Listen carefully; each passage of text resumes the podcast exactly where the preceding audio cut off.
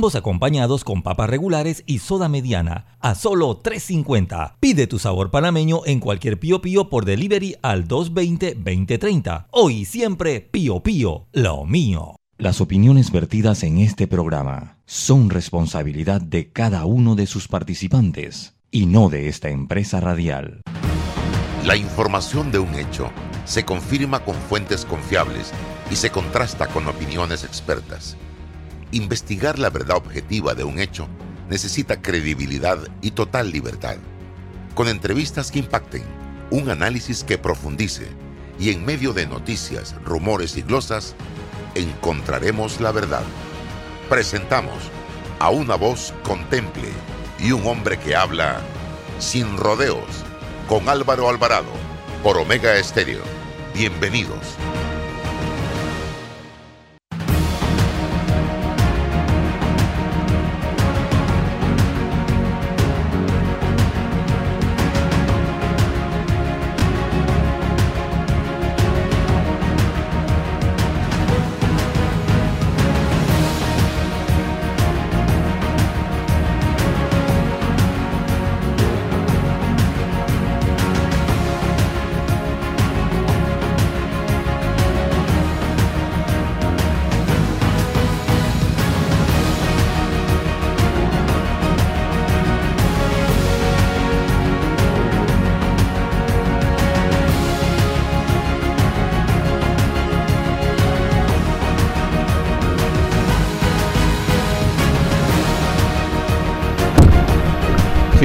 La cadena nacional simultánea Omega Estéreo 107.3, 107.5. Recuerde que usted nos puede escuchar a través de las diferentes redes sociales de Álvaro Alvarado. Me voy a un cambio y regresamos inmediatamente con Álvaro Alvarado.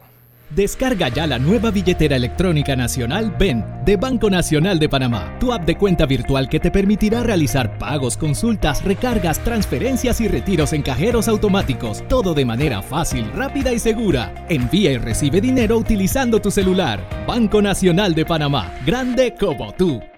¿Sabías que el yacimiento de cobre Panamá es un pórfido de cobre? Esto significa que el cobre está acompañado de otros minerales que en nuestro caso, oro, plata y molibdeno en menores cantidades. Cobre Panamá. Estamos transformando vidas. Déjate llevar por la frescura del pollo melo. Panameño como tú. Déjate llevar por la frescura del pollo melo. Variedad y calidad. Melo. Frescura de altos estándares. la calidad es una promesa. Para llevarte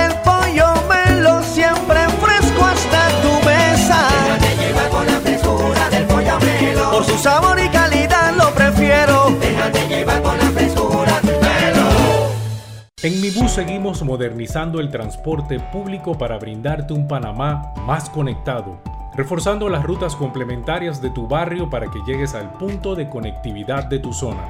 En el este, cuentas con la zona paga Metro Pedregal. En el norte, con la zona paga Los Andes. Y en el centro, con la zona paga 5 de Mayo en donde tendrás rutas troncales y corredores de alta frecuencia, y así puedes trasladarte de una forma más rápida y segura. Sigue avanzando en tu viaje realizando el transporte gratuito y aprovecha todos los beneficios en tiempo y dinero. Y recuerda, no bajes la guardia contra la COVID-19. Al viajar con nosotros, usa tu mascarilla, pantalla facial y gel alcoholado. Mi bus, la gente que mueve a Panamá.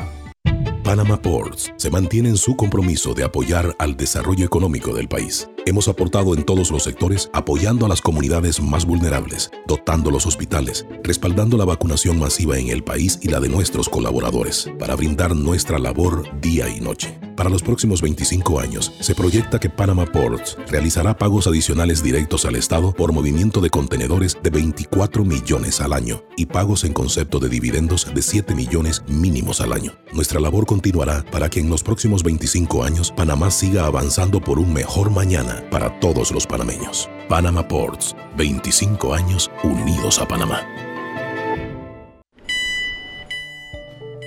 Estimado usuario, evita sanciones. No te quites la mascarilla ni la pantalla facial. No ingieras alimentos y ningún tipo de bebidas dentro de trenes y estaciones. Respeta las normas. Cuida tu metro. Bueno, me voy a comer con una estrella. Mmm. Espérate, ¿y tu esposa sabe? Claro, ella sabe que la estrella del sabor es American Star. Y por eso en la casa comemos delicioso. American Star, el tasajo, jamón, chorizos y embutidos más suaves, económicos y con el sabor que le gusta a todos. ¡Oh! ¿Me invitas a conocer esa estrella? Busca la estrella roja y azul American Star, la estrella de tu cocina. Detrás de nuestras hipotecas encuentras tu nuevo hogar. Solicita un préstamo hipotecario para tu vivienda con grandes beneficios. Traslada tu hipoteca y date una nueva oportunidad. Refinancia con nosotros y toma un descanso. O recibe ese dinero extra que necesitas con nuestro préstamo con garantía hipotecaria Casa Más. Contáctanos a través de nuestras plataformas de atención al cliente. Caja de Ahorros, el banco de la familia panameña. Hay un delito que va en aumento, que se aprovecha de la buena fe de los ciudadanos. Yo estoy aquí construido, aquí mi carro solamente suyo y mi persona. Entonces creo que usted me diga, ¿tiene el dinero completo o tiene usted un abono? Que realiza estafas por medio del comercio electrónico y que suplanta tu identidad. Ese es el ciberdelito, con un aumento del 225% en el primer trimestre, convirtiéndose en el delito con mayor incidencia en el último año. Estos grupos de crimen organizado generan 20 mil dólares diarios aproximadamente al cometer estos delitos. Si alguien te solicita dinero por redes sociales, antes de depositar, llama a esa persona y confirma la información. El ciberdelito es real. Denúncialo al 507-2988 o al 104. Un mensaje de la Policía Nacional, el Ministerio Público y esta emisora. En Mi Bus seguimos modernizando el transporte público para brindarte un Panamá más conectado, reforzando las rutas complementarias de tu barrio para que llegues al punto de conectividad de tu zona. En el este, cuentas con la zona paga Metro Pedregal, en el norte, con la zona paga Los Andes, y en el centro, con la zona paga 5 de Mayo, en donde tendrás rutas troncales y corredores de alta frecuencia, y así puedes trasladarte de una forma más rápida y segura. Sigue avanzando en tu viaje realizando el transporte gratuito y aprovecha todos los beneficios en tiempo y dinero. Y recuerda, no bajes la guardia contra la COVID-19. Al viajar con nosotros, usa tu mascarilla, pantalla facial y gel alcoholado. Mi bus, la gente que mueve a Panamá.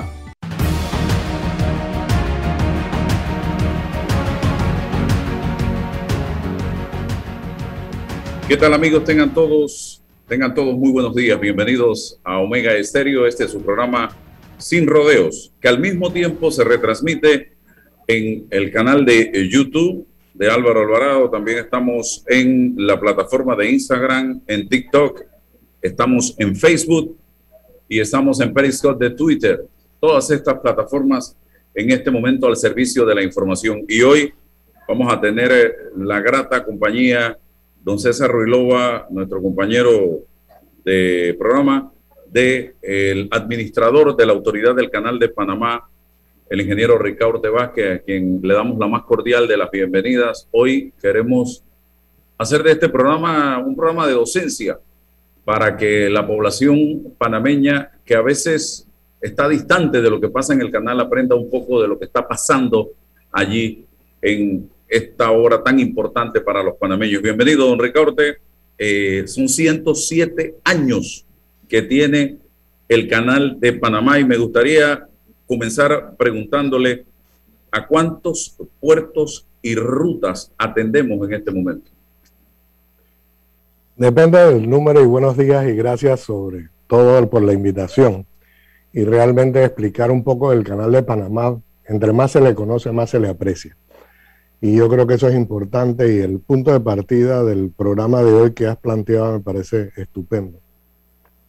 Nosotros, depende de qué momento del mercado estemos, vamos entre 147 rutas y 163 rutas diferentes que se sirven a través del canal de Panamá.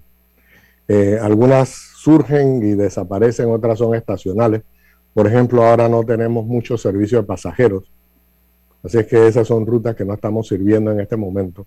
Esperemos que se agreguen en el futuro una vez que se levanten algunos elementos de cuarentena. El canal de Panamá transita por, por, la vía aproximadamente como el 3.5 a 4% del comercio marítimo mundial. Eh, históricamente teníamos una participación de mercado un poco más grande, pero sin duda que el crecimiento de los países asiáticos ha desarrollado mucho tráfico marítimo que ni siquiera pasa por, ninguno, por ningún canal. Es decir, eh, Eurasia se ha convertido en un universo económico relativamente grande y autónomo. Entonces, eh, eso representa posiblemente hacia el futuro eh, un mayor crecimiento de esa región del mundo comparado con el crecimiento global.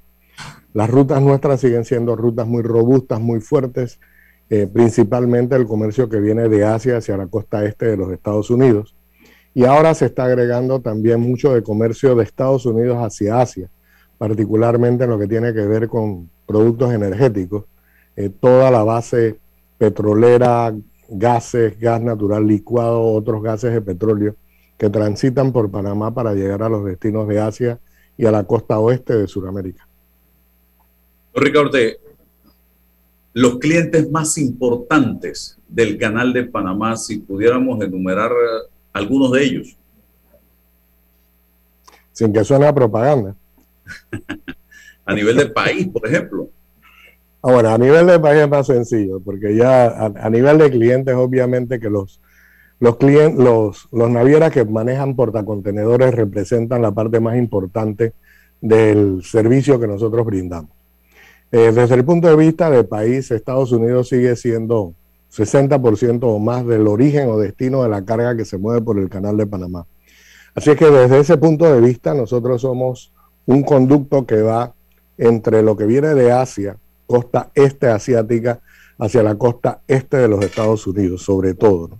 Entonces, ese es el mercado más importante que sirve el canal de Panamá.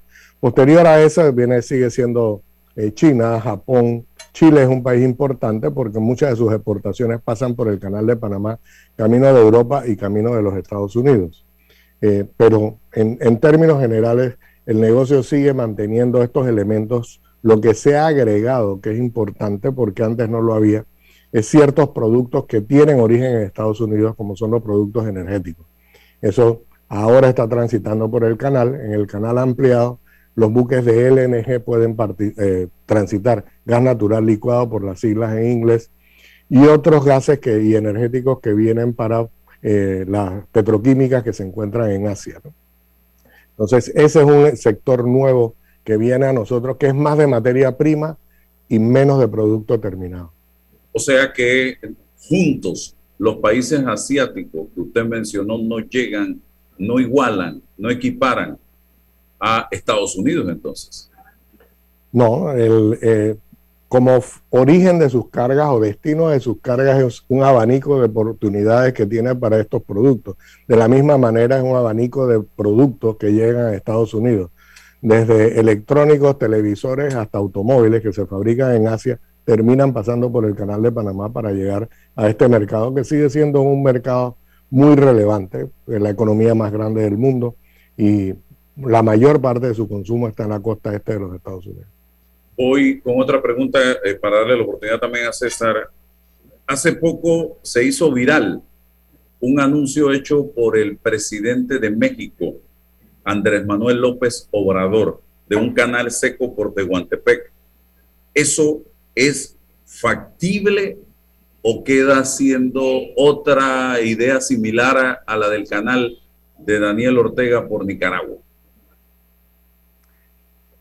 Mira, el, en, una de estas cosas tiene que tomarlas con un grado de seriedad.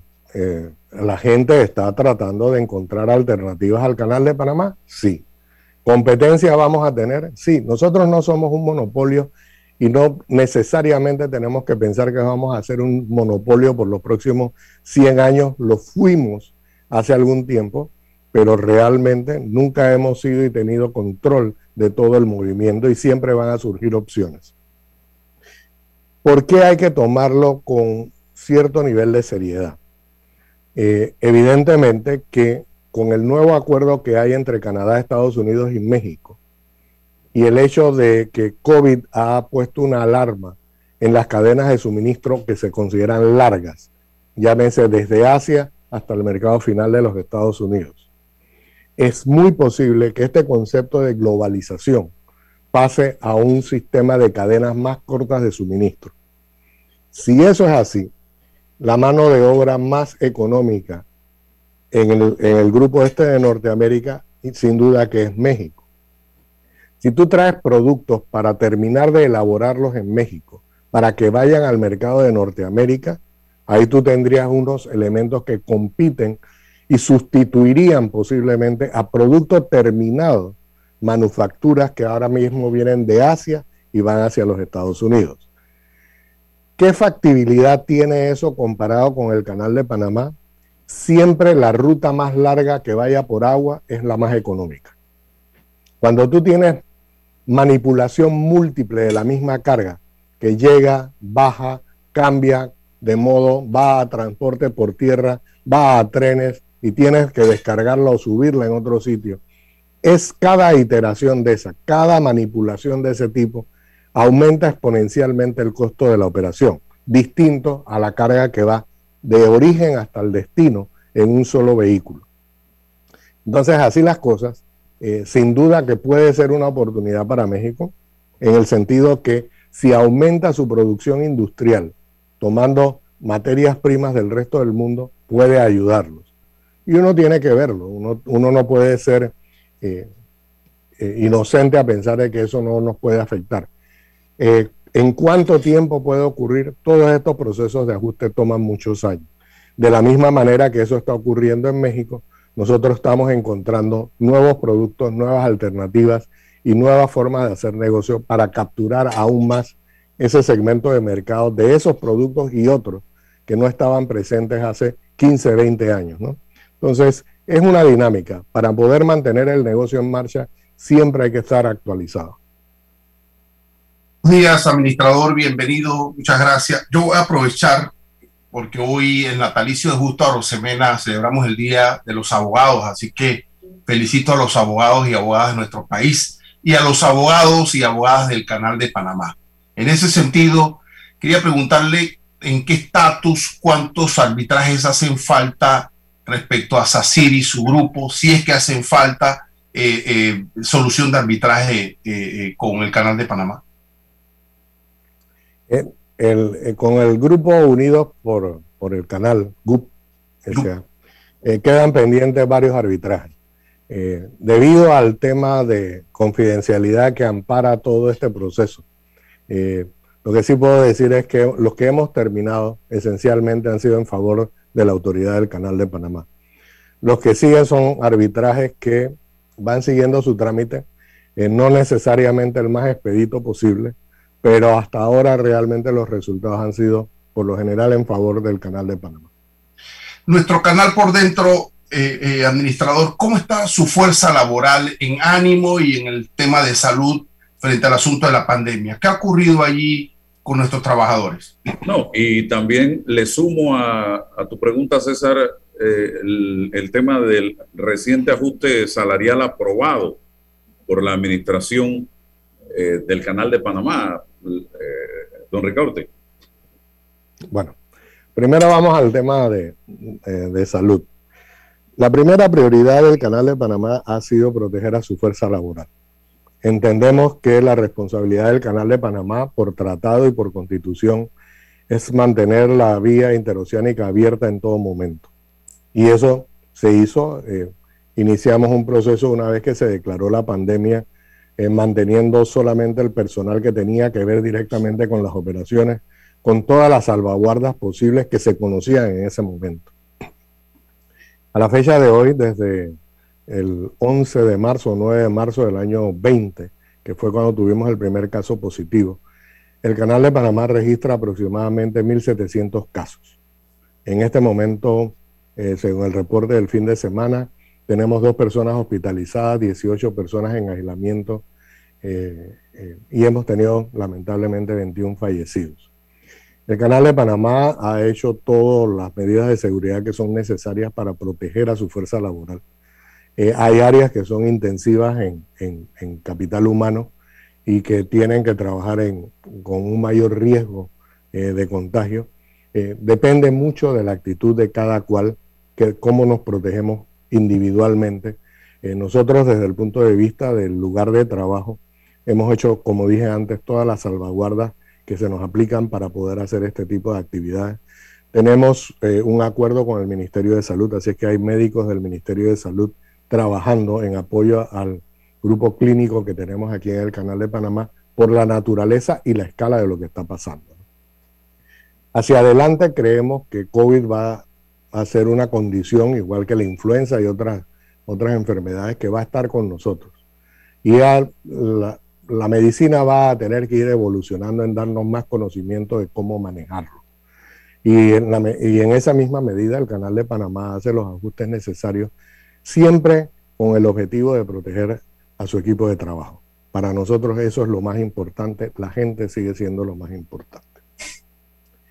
En el caso del recién anunciado ajuste salarial, eh, por, razones de la mecánica, que también tenemos un velo de, confidencialidad en ese caso, eh, la discusión de convenciones colectivas nuestras eh, se mantiene discretamente en privado eh, por lo menos para la administración eso es una obligación. Eh, y en realidad lo es para todas las, todas las partes que están en la mesa. Eh, se ha venido dando unas negociaciones que datan algunas desde el 2019. Entonces queda uno en el predicamento de determinar la convención colectiva, pero en realidad la facultad para determinar los salarios del Canal de Panamá están en la figura del administrador.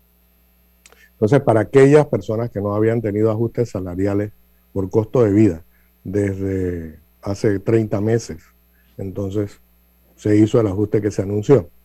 Recordemos que en el sistema federal americano, al vigente el 31 de diciembre de 1999, los trabajadores federales que incluían a los trabajadores del Canal de Panamá tenían un ajuste de costo de la vida automático.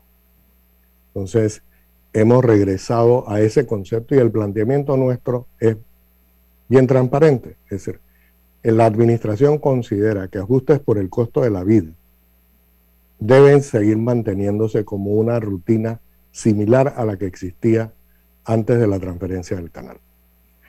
Las negociaciones que tienen que ver con productividad y el reconocimiento del emolumento que va con esa productividad posiblemente sea materia de discusión entre las partes.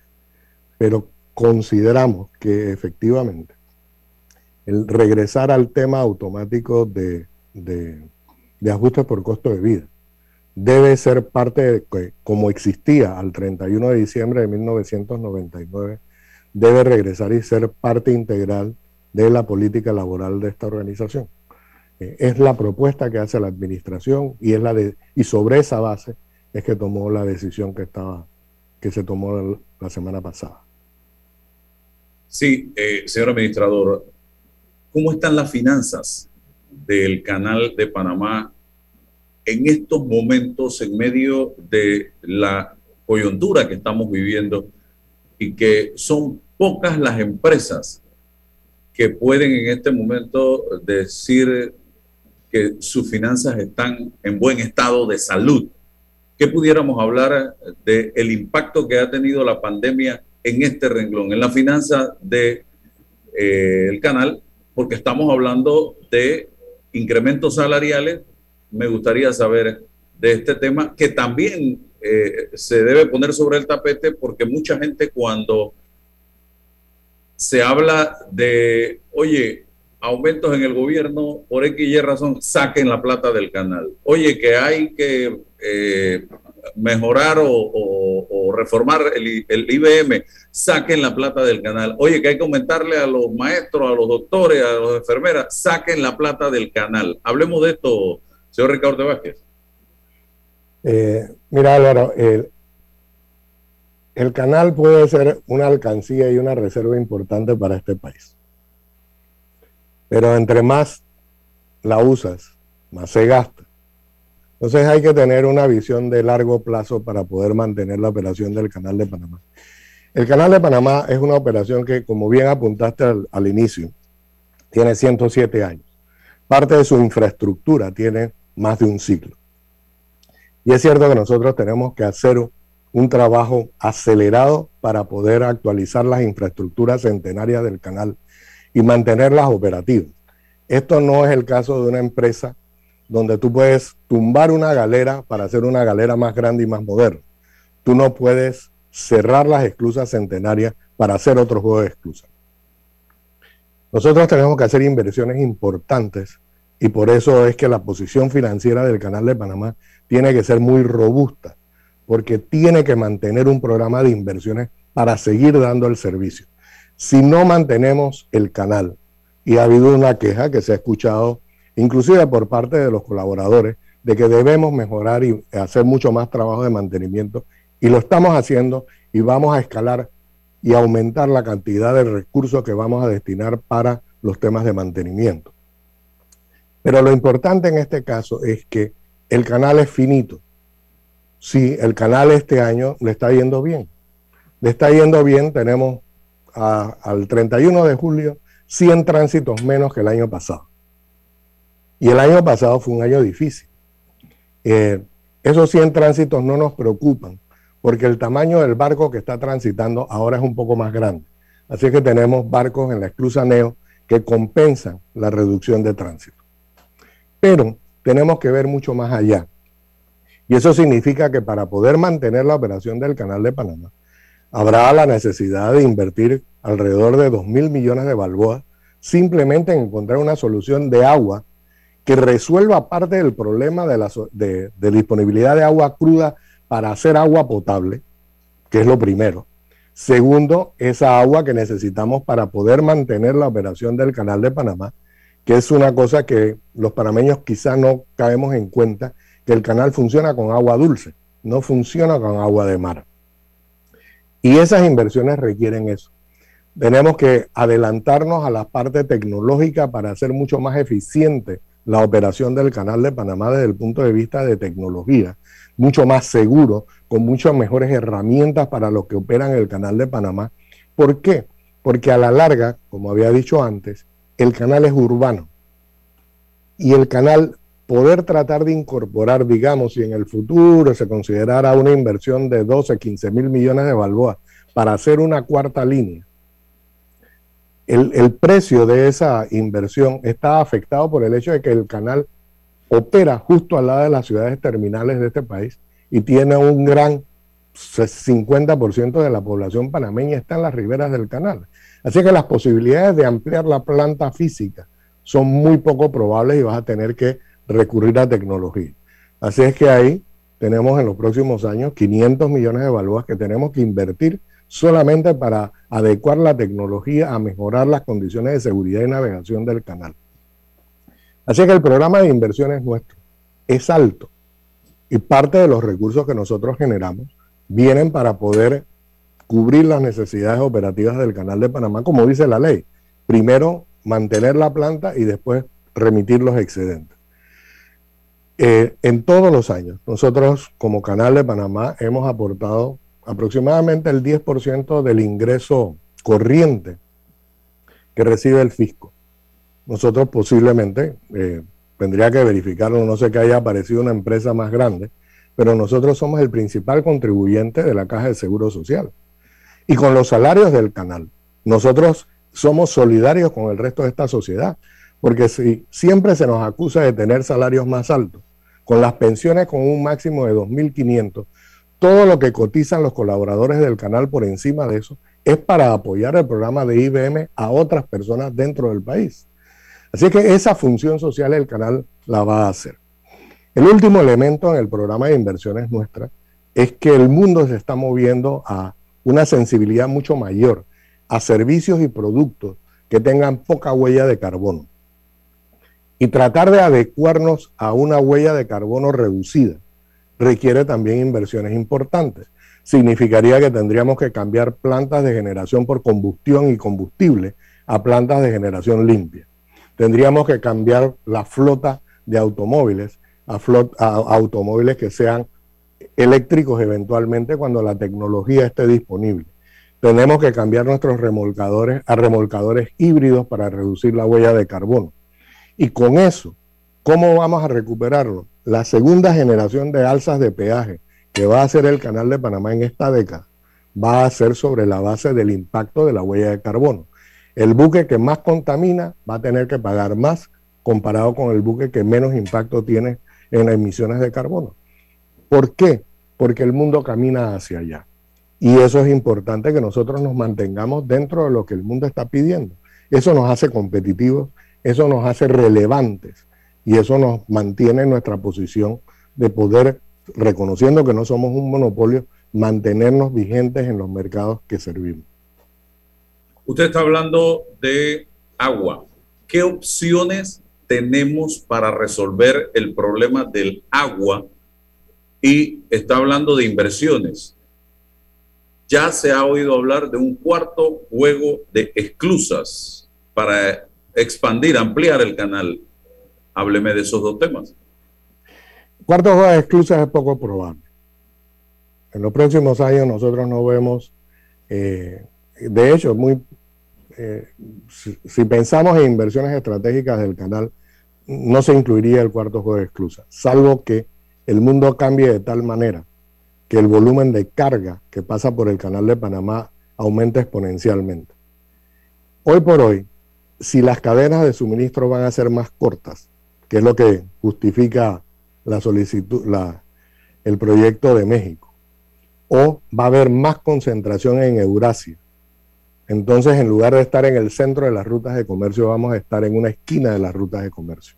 Así que la posibilidad de un cuarto juego de exclusa es bastante distante y es mucho menos urgente que lo que pasó cuando se transfirió el canal, que la necesidad de hacer el tercer juego de exclusas era inminente, gracias a la globalización, gracias a los cambios en los patrones de comercio. Por eso es que en lugar de un cuarto juego de exclusas, si hay un cuarto juego de exclusas, lo que hemos dicho aquí es, tiene que ser digital tiene que ser aprovechando la tecnología para poder aumentar la capacidad de uso del canal para poder responder a una demanda creciente, que no va a aumentar a la misma velocidad que aumentó en el pasado, porque estos negocios llegan a un punto de maduración, donde hay que encontrar otras cosas, reinventarse o sucumbes. El, problema esencial es que el canal es un canal urbano. Entonces los costos relativos a poder ampliar un canal riñen con cuánta tierra necesitas, cuánta capacidad de agua adicional necesitas y de dónde vas a sacar esos recursos, particularmente la parte de tierra, porque la antigua zona del canal ya tiene muchos elementos privados. Entonces, imaginémonos el nivel de compensación que sería necesario solamente para indemnizar a las personas, para construir una obra civil de esa naturaleza. Así es que eso presenta un reto tendría que haber una economía mucho, mucho más benigna, mucho más rentable que la que estamos viendo para poder considerar una inversión de ese tipo. Pero la operación del canal sí requiere agua dulce y en eso nosotros estamos viendo todo tipo de opciones. Lo primero que hemos hecho es ver hacia adentro. ¿Qué podemos hacer dentro del área que es propiedad del canal de Panamá? Ciertamente habíamos visto fuera del canal de Panamá, ¿qué se puede hacer? En eso apareció pues la alternativa de Río Indio en su momento. Anteriormente a eso habíamos tenido opciones que se descartaron con la ampliación del canal de Toabré, Caño Sucio, Cocle del Norte. Habían sido opciones que en su momento se descartaron. Consideramos hacer un ejercicio de un embalse que ya existe como Bayano y se nos indicó el precio que representa adquirir el agua de Bayano y definitivamente los elementos económicos no están para la cantidad de agua, el valor, el precio que se necesita para poder justificarlo dentro de la operación. Sigue siendo relevante el tema de proveer una solución de agua para satisfacer la demanda creciente de agua potable. Independiente de si el IDAN se hace más eficiente o no, hay una necesidad fundamental para los panameños de contar con agua potable. Entonces, Creemos que eso es una obligación que tiene el Canal de Panamá, encontrar fuentes de agua cruda, tratar de reducir eh, el desperdicio y tratar de maximizar y mejor utilizar el agua que disponemos. Y es por eso que tenemos grandes inversiones en ese punto. Así es que ahora mismo, ¿qué es lo que estamos haciendo? Ahora mismo estamos viendo efectivamente cuánto más le podemos sacar a los lagos que tenemos. ¿Qué otra tecnología podemos incorporar para resolver el tema de agua con los recursos que ya disponemos? Y si tuviéramos que hacer algún tipo de diques, embalses, presas, tratar de verlo primero dentro de nuestra propiedad y así no afectar a terceros. Y posteriormente, si eso no fuese suficiente, entonces considerar fuentes de agua en otras partes. Hemos considerado desalinización, pero el costo es impagable. Eh, hemos considerado otras tecnologías y en eso estamos trabajando ahora mismo. Esperamos que el diseño conceptual, el contrato para el diseño conceptual de estas soluciones pueda ser suscrito antes que termine nuestro año fiscal el 30 de septiembre. Sí, César. Eh, administrador, todo esto es parte de un programa hídrico, entiendo yo, el gran programa hídrico de, del canal. ¿Esto se hace eh, con los ingenieros, con, los, con la fuerza laboral o tiene que ver con una relación de empresas de afuera? Nosotros hicimos un proceso de precalificación porque hay tecnología que es novedosa para resolver este. El problema de agua es un problema global y hay experiencias en otras partes que son muy valiosas para la experiencia del Canal de Panamá. Nosotros hemos siempre eh, recurrido a la disponibilidad de lluvia como principal recurso para mantener la disponibilidad de agua. Con el cambio en los patrones de lluvia que resultan de la situación climática que vive el, el globo, entonces esos patrones han cambiado y la disponibilidad de agua se ha hecho mucho más extrema. Tienes años muy secos y tienes años con exceso de lluvia. Significa, en ese caso, que tenemos que cambiar nuestro sistema de almacenaje de agua para poder hacerlo mucho más confiable. ¿Qué representa eso? Algún grado de presas, algún grado de diques y sistemas de almacenamiento. Y es por eso que lo estamos viendo primero y ante todo dentro de la propiedad del Canal de Panamá, para no afectar a terceros. Creemos que es la ruta más rápida. ¿Cuánta tecnología se ha desarrollado desde la última vez que revisamos el tema? Bastante. Y entonces es por eso que estamos invitando a empresas a que contribuyan con nosotros para poder llevar la experiencia mucho más allá, no con lo que ya conocemos, sino con lo que viene por delante en materia de reutilización de agua, que es algo que está muy en boga, eh, otras tecnologías que nos permitan controlar la calidad del agua, eh, otras tecnologías que nos permitan reducir el uso de agua en la misma operación. Entonces, eso es lo que estamos trabajando ahora mismo como un primer paso. Esto es un proceso gradual. Las soluciones que están más rápidas y a la mano van primero. Las más complicadas van a venir después, dependiendo de cuánta agua conseguimos con cada una de las soluciones.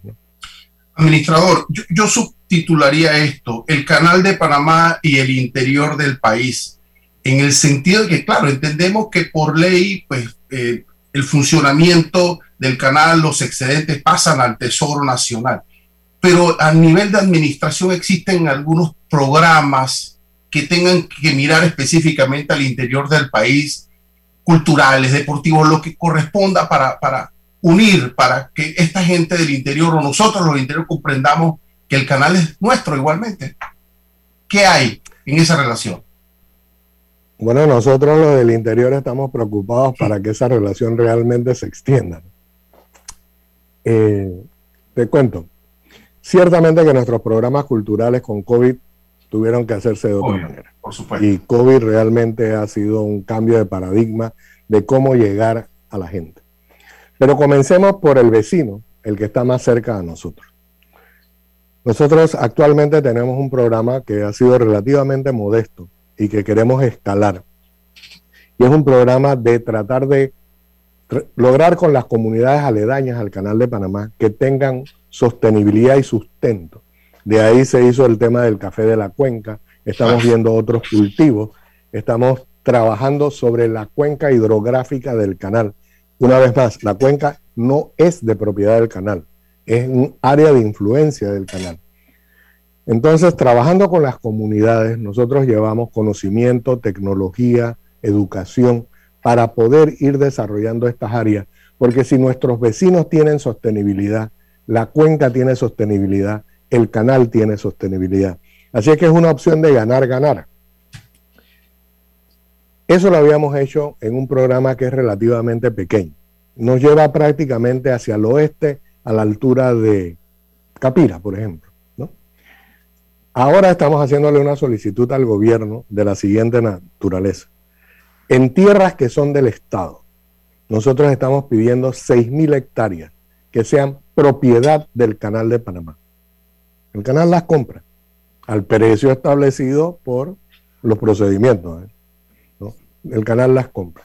Y en esas áreas que son periféricas a la cuenca, a, las fuentes de agua del canal de Panamá, promover programas de desarrollo rural integrado, que eso incluye el mejoramiento de escuelas, los centros de salud y todo lo demás, para que las personas tengan arraigo y trabajen en estas tierras que aunque sean propiedad del canal de Panamá, puedan ellos tener sustento utilizando la tierra del canal de Panamá. ¿Con, qué? Con variedades que sean consonas con la sostenibilidad, especialmente del recurso hídrico. Y ese es un programa ambicioso. Ciertamente que allá los paisanos en Azuero o en Chiriquí no nos cuesta un poquito más llegar, pero vamos a comenzar primero con los vecinos. Y de esa manera sí queremos mantener nuestra presencia a lo largo y ancho del país pero comencemos por la gente que está más cerca a nosotros, para los cuales nosotros podemos representar una alternativa de trabajo, no de subsidio, de trabajo. Entonces, yo creo que es una iniciativa importante y estamos esperando respuesta del Ministerio de Economía sobre las parcelas que hemos solicitado, no están todas en el mismo sitio, para que podamos realmente hacer un programa de desarrollo eh, entidades que tienen mucha más experiencia que nosotros en este tipo de programas nos están ayudando, le hace Banco Interamericano de Desarrollo, las multilaterales, ¿no? Para poder hacer un desarrollo inclusivo que tenga como prioridad a la gente. Y si la gente está bien, entonces nuestro canal está protegido. Bien, tengo algunos temas aquí. ¿Tienen ustedes desde la autoridad del canal de Panamá, don Ricaurte, algún tipo de influencia en el uso que el Estado o los gobiernos de turno le den a los aportes del canal o simple y sencillamente ustedes dan el aporte y los gobiernos deciden? Nosotros damos los aportes y los gobiernos deciden. Eso es importante que se sepa. Sí, yo creo que el, eh, pregúntale a tus autoridades qué pasó con la plata del canal. Hasta el momento, ¿cuánto ha sido el aporte desde que el canal de Panamá está siendo administrado por manos panameñas? ¿Tiene un estimado? Te puedo decir que los aportes del año pasado fueron un poquito menos de 2 mil millones de balboas en total, incluyendo eh, la, la tasa por el derecho por tonelada neta más los dividendos. Los excedentes del año pasado estaban alrededor de 1.200 millones y han venido creciendo. Así es que si tú comienzas en 350, que fue al principio de la transferencia, y hemos llegado a 1.200 por año, nosotros efectivamente en 20 años debemos haber dado, ¿qué te puedo decir? Como, no sé, 15 eh, mil millones de balboas en, aporte. Mucho dinero. Es importante que las autoridades eh, le informen al país en qué realmente se está utilizando estos aportes. Otro, otra, otra pregunta, porque muchas veces el panameño desconoce estos temas y lo hemos hablado durante esta entrevista, pero quisiera profundizar un poquito. Panamá no está solo en el escenario regional ni en el escenario mundial. Nosotros no somos la última Coca-Cola del desierto, señoras y señores. Hay competencia, y la tenemos muy cerca. Aquí cerca hay un puerto de Buenaventura que está tratando de hacer un trabajo, quitándole o tratando de quitarle a Panamá. Hablemos de eso, la competencia regional y la competencia internacional con la que tenemos que enfrentarnos día tras día, eh, señor Vázquez. Mira, yo creo que lo importante aquí es ver un poco el tema de cuál es la riqueza que tiene el país.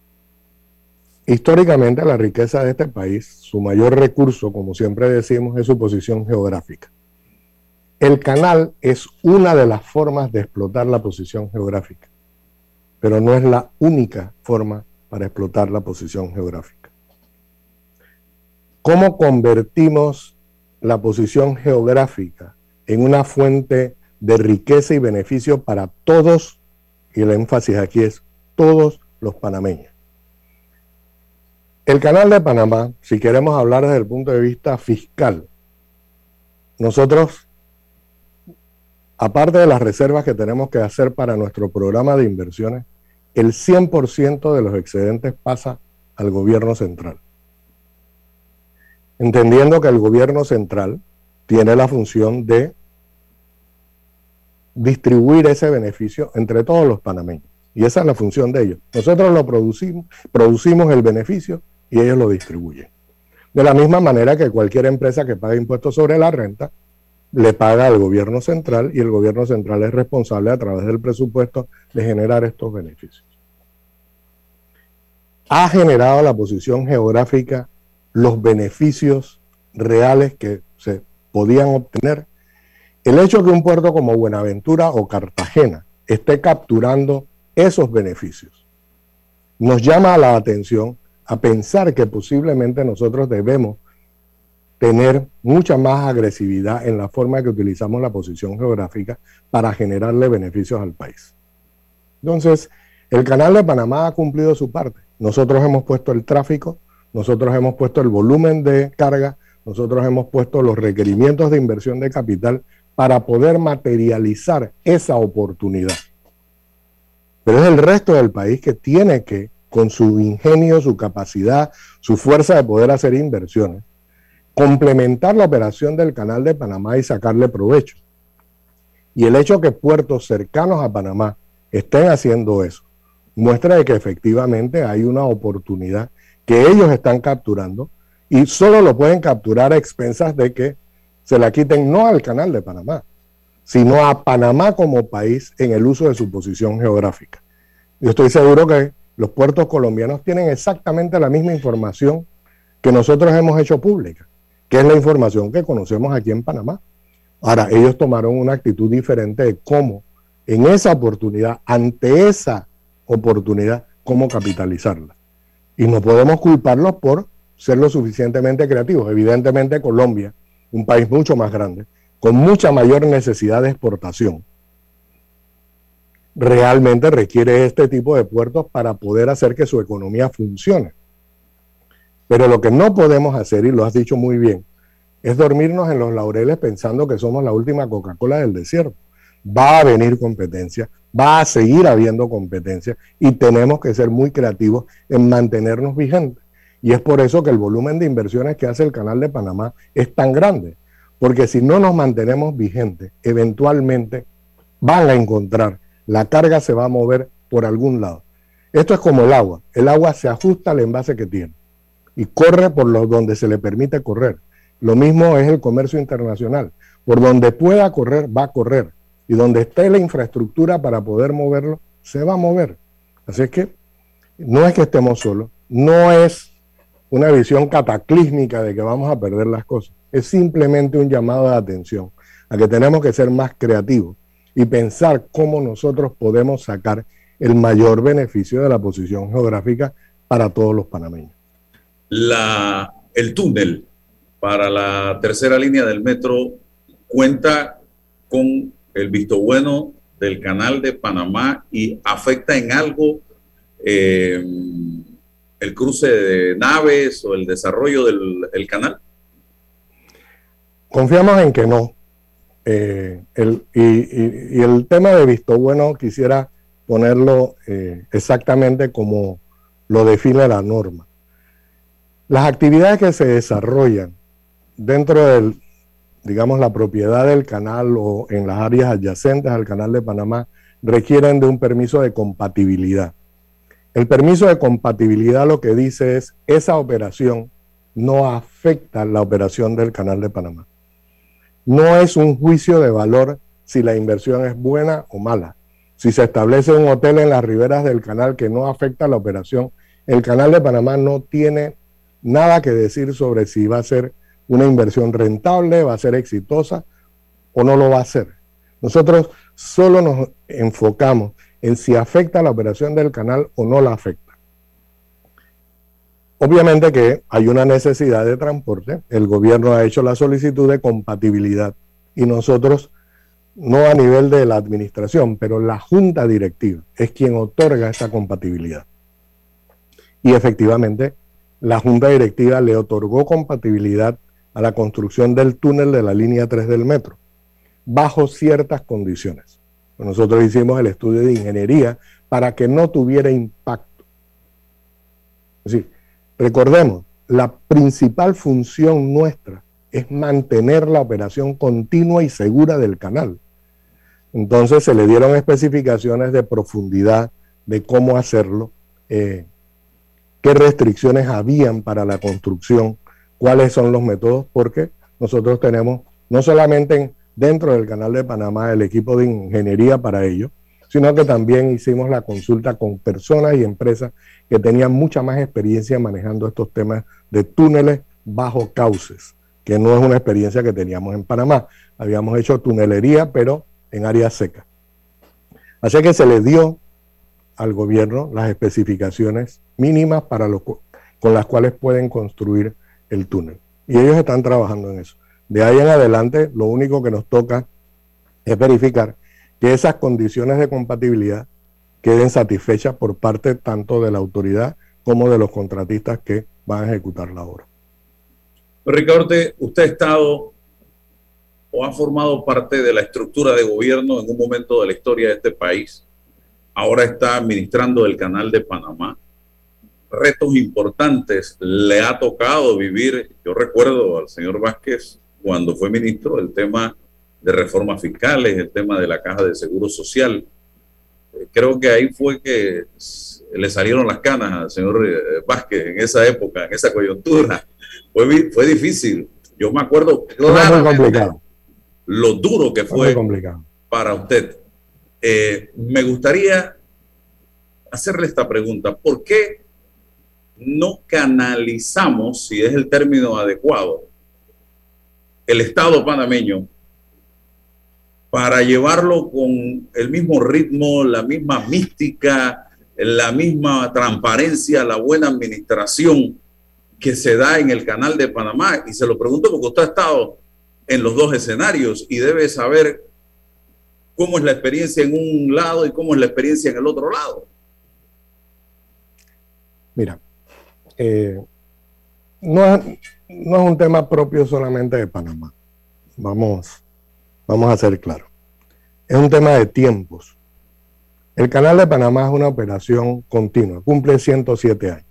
Por supuesto que la República también eh, cumple, ah, tiene más de 100 años, pero la administración pública tiene una velocidad de rotación mucho más rápida que la rotación que tiene el Canal de Panamá.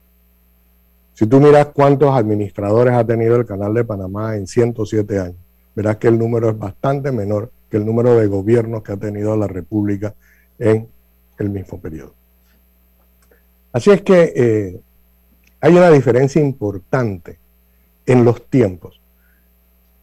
La administración pública tiende a ser de mucho menos, de más corto plazo que la administración del Canal de Panamá. Eso es un elemento que parece no ser importante, pero define una diferencia abismal entre un negocio en marcha con una visión de 20 años hacia adelante versus una administración pública que posiblemente vaya por los ciclos electorales. Entonces, e, eso hace muy difícil hacer la compatibilidad. Y no, no solamente no solamente lo ves en Panamá, lo ves en todos los procesos democráticos electorales donde tú tienes cambios importantes en la administración pública, salvo en aquellos países donde el servicio público permanece y la administración política es la que cambia, tienen mayor nivel de continuidad. Pero aún en estructuras como la de Estados Unidos, por ejemplo, estos cambios en los últimos años, de la administración Obama a la administración Trump y ahora a la administración Biden, muestra elementos de conflicto importantes entre la administración pública y la marcha global del país. Otro tema que hace mucho énfasis es qué peso relativo tiene la administración o el gobierno sobre la actividad económico-social del país. En aquellos países en donde el gobierno tiene un papel posiblemente de control o una porción muy grande de la actividad económica. Entonces, ese horizonte de planificación se hace complicado, porque eh, muchas de las decisiones que se toman teniendo eh, cinco siete años de administración o seis años de administración, como es el caso de México, enfrentan la necesidad de tener planes de largo plazo que van por décadas o par de décadas para poder tener. La educación es un proceso de largo plazo. Eh, el ambiente es un proceso de largo plazo. Infraestructura son temas de largo plazo, que posiblemente exceden los términos de, mandato que tiene la estructura política. Entonces, ese es un, dilema que el mundo está enfrentando ahora. Eh, la continuidad administrativa de Alemania, que hizo que Alemania fuera el motor de la Unión Europea, es una historia distinta a la continuidad administrativa de España o Francia. Eh, así es que no es solamente el hecho que que tengas un buen gobierno, sino que adicionalmente a eso, los plazos sobre los cuales se trabajan tienen que ver con una cultura de gobernabilidad y de rendición de cuentas muy fuerte, muy firme sobre las autoridades. Así es que el, eh, son elementos culturales que, que los países evolucionan a ellos, que podemos, podemos trasladar la mística del canal de Panamá al gobierno. Yo te diría que no sé si la podemos trasladar a otra empresa privada en el país. Porque es un problema genético, es un problema de qué es lo que representa y por qué aquí esta cultura existe y por qué se hace tanto esfuerzo en mantenerla. Y no es fácil, no es fácil. Esta es una organización que es el blanco de ataques por múltiples lados por todas las necesidades que tiene el país que los panameños esperan que el canal pueda resolver, todas las aspiraciones que tenemos internas, que no todas pueden ser satisfechas, toda la necesidad de mantener este negocio en marcha y competitivo contra todas las amenazas externas que tiene. Entonces, es y tiene una coyuntura, tiene una naturaleza que es diferente a la, a la del Estado. Así que sería diferente la gestión estatal comparada con la gestión del canal. ¿Que se pueden tener lecciones de proceso? Sí, las podemos y siempre las compartimos. Pero al final del día depende mucho de qué esperamos nosotros los panameños. Si los panameños queremos una relación de largo plazo, un seguro social estable, eh, transparencia en la gestión pública, transparencia en, el sistema tributario, eh, la eliminación de, de, beneficios exclusivos para, para tal o cual tipo de actividad. Al final nadie quiere pagar impuestos. Te lo recuerdo ya que hace referencia a, la gestión en el Ministerio de Economía. Fue la última vez que este país tuvo un excedente, eh, un, excedente de caja dentro de las finanzas públicas, que demuestra que sí se puede hacer. Eh, donde hay voluntad y camino. Definitivamente, don Ricardo, el canal está blindado, está inmunizado a todas las transformaciones eh, políticas que se están dando a nivel regional y a los ruidos que hay dentro del país en este momento políticamente hablando? No hay vacuna para inmunizar ningún, ninguna condición clínica y tampoco política. Eh, ¿Qué te puedo decir? Eh, nosotros estamos en este país, eh, la marea está bajando, esta roca se muestra mucho más visible cuando la marea baja. El paralelismo es simplemente por decir, cuando las cosas no van bien, generalmente tú atacas lo poco bueno que te queda.